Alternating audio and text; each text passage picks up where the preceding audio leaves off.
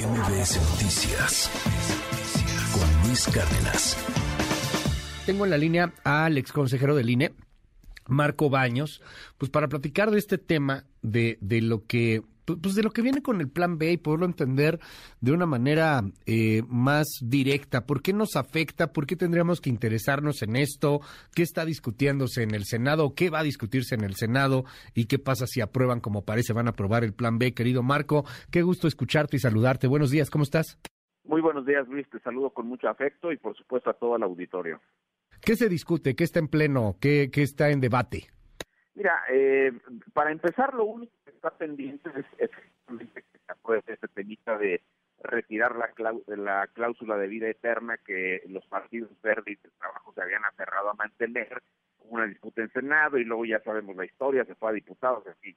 Entonces, no, eh, ya no se va, eh, ya no falta que apruebe ninguna otra cosa más que eso, porque todo lo demás quedó ya validado prácticamente por diputados senadores, falta que se lo manden al presidente y el presidente lo lo promulgue y lo publique en el diario oficial de la federación. Entonces, eh, una vez que esto ocurra, pues entonces tendremos eh, algunos efectos que creo que vale la pena eh, sintetizar de la siguiente manera.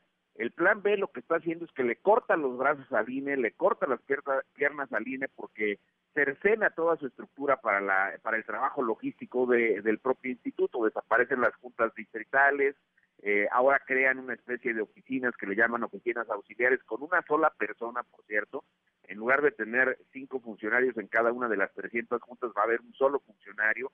También reducen la estructura de las 32 delegaciones que tiene el INE, una por cada eh, capital de las entidades federativas, y ahí las dejan eh, de cinco funcionarios, les quitan dos y quedan con tres.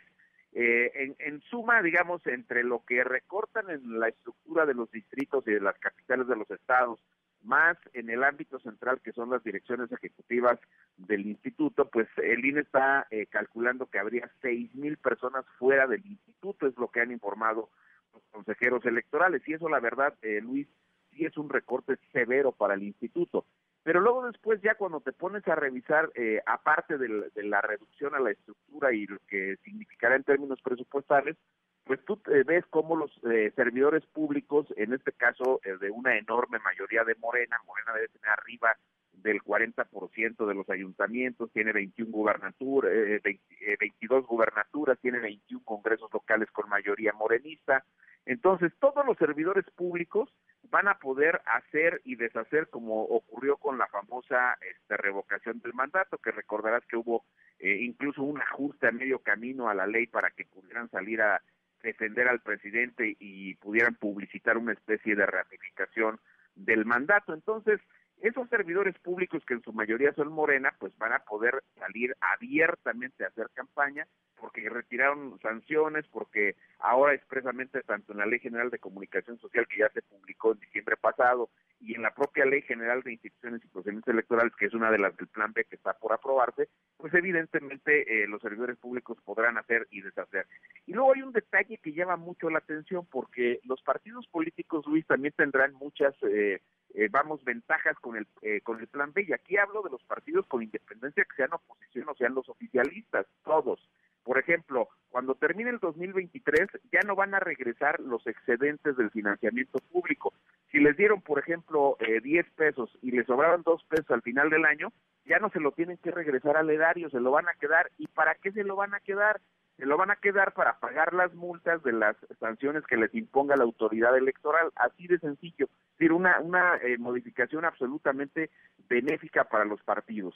Y eh, un, un detalle que, llamó, que me llamó mucho la atención también, por ejemplo, en esa materia, es que si los partidos políticos eh, participan en un proceso electoral, antes de que empiece el proceso electoral, cada tres años el INE tendría que revisar que cumplan con el requisito de la membresía, que es el punto 26 del padrón, alrededor de unas 300 mil personas afiliadas a estos partidos. Ah, pues ahora ya no va a haber necesidad de que revisen si tienen o no esa membresía. Con el simple hecho de que vayan y participen en el proceso, será más que suficiente. Y aquellos casos como el de Raúl Morón, el de Salgado Macedonio, que causaron mucho mucha controversia pública porque no presentaron los informes y Morena se sigue agraviando, agraviando por haber incumplido la ley porque sus precandidatos no cumplieron con la presentación de ese informe, ya no lo tienen que presentar. Si, lo, si, si, no lo presentan, ah, pues que le pongan ahí una sanción, ¿no? Este, no, no, no pasa nada, es una, una cosa de lana, pero este, hasta ahí. entonces eh, tú ves en, síntesis una autoridad completamente disminuida en atribuciones y en estructura, pero ves partidos fortalecidos y servidores públicos en la calle. Un árbitro que no va a poder arbitrar correctamente las elecciones. Eso es lo que va a ocurrir. Oye, dime algo, eh, en la narrativa, en, una narrativa hoy que choca con, con el oficialismo o con el populismo del presidente, pues hay, hay algo que a mí me parece magistral en el discurso de la 4T. Está bien caro, y sí es caro, o sea, no, no, es barato, ¿no? O sea, la gente que va en la calle, la gente que está normal, la gente que está echándole ganas, los que estamos todos los días trabajando, de repente ves lo que se gastan partidos políticos en decir estupideces, pues claro que es mucho dinero.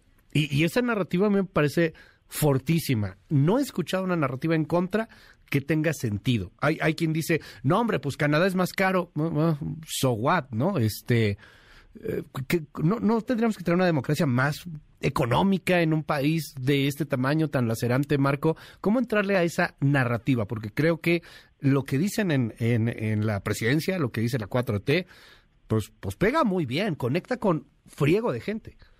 Sí, eh, tienes toda la razón y yo creo que aquí lo que tendríamos que decir es que desde que empezó la discusión con el tema del costo que tiene el Instituto Nacional Electoral, en general las elecciones, pues creo que, de, que esto que arrancó con una iniciativa de Gutiérrez Luna, recordarás en el 2019, pues eh, fue eh, un tema donde creo que de, eh, el propio Instituto Nacional Electoral debió señalar que sí hay posibilidades de hacer ajustes a los costos de, las elecciones pero vayamos segmentando, digamos, del universo total de recursos que se pagan para las elecciones, eh, por lo menos la tercera parte va al financiamiento de los partidos políticos. Ese es un primer punto.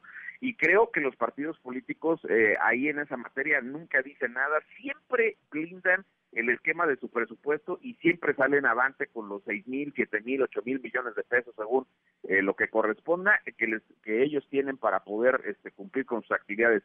Y no solo eso, sino recordarás que eh, antes de que se aprobara el famoso Plan B, hicieron un ajuste a la ley para que, eh, digamos, del total de las multas que les pone el INE, que ahora les puede recortar el 50% de su financiamiento público, pues ellos no tengan ese recorte del 50, sino solo del 25%. Es decir, los partidos se blindan, pero lo hacen, digamos, de, tal manera que no se convierte en un foco de la discusión pública. Lo hacen, vamos a decir, relativamente en lo oscurito para que salgan bien eh, airados de esa cuestión. Pero yo creo que la primera parte tiene que ver, sí, con lo que cuestan los partidos políticos. Hay que reducirles una parte del financiamiento a los partidos con cierta racionalidad, pero sí se les tiene que disminuir dinero a los partidos.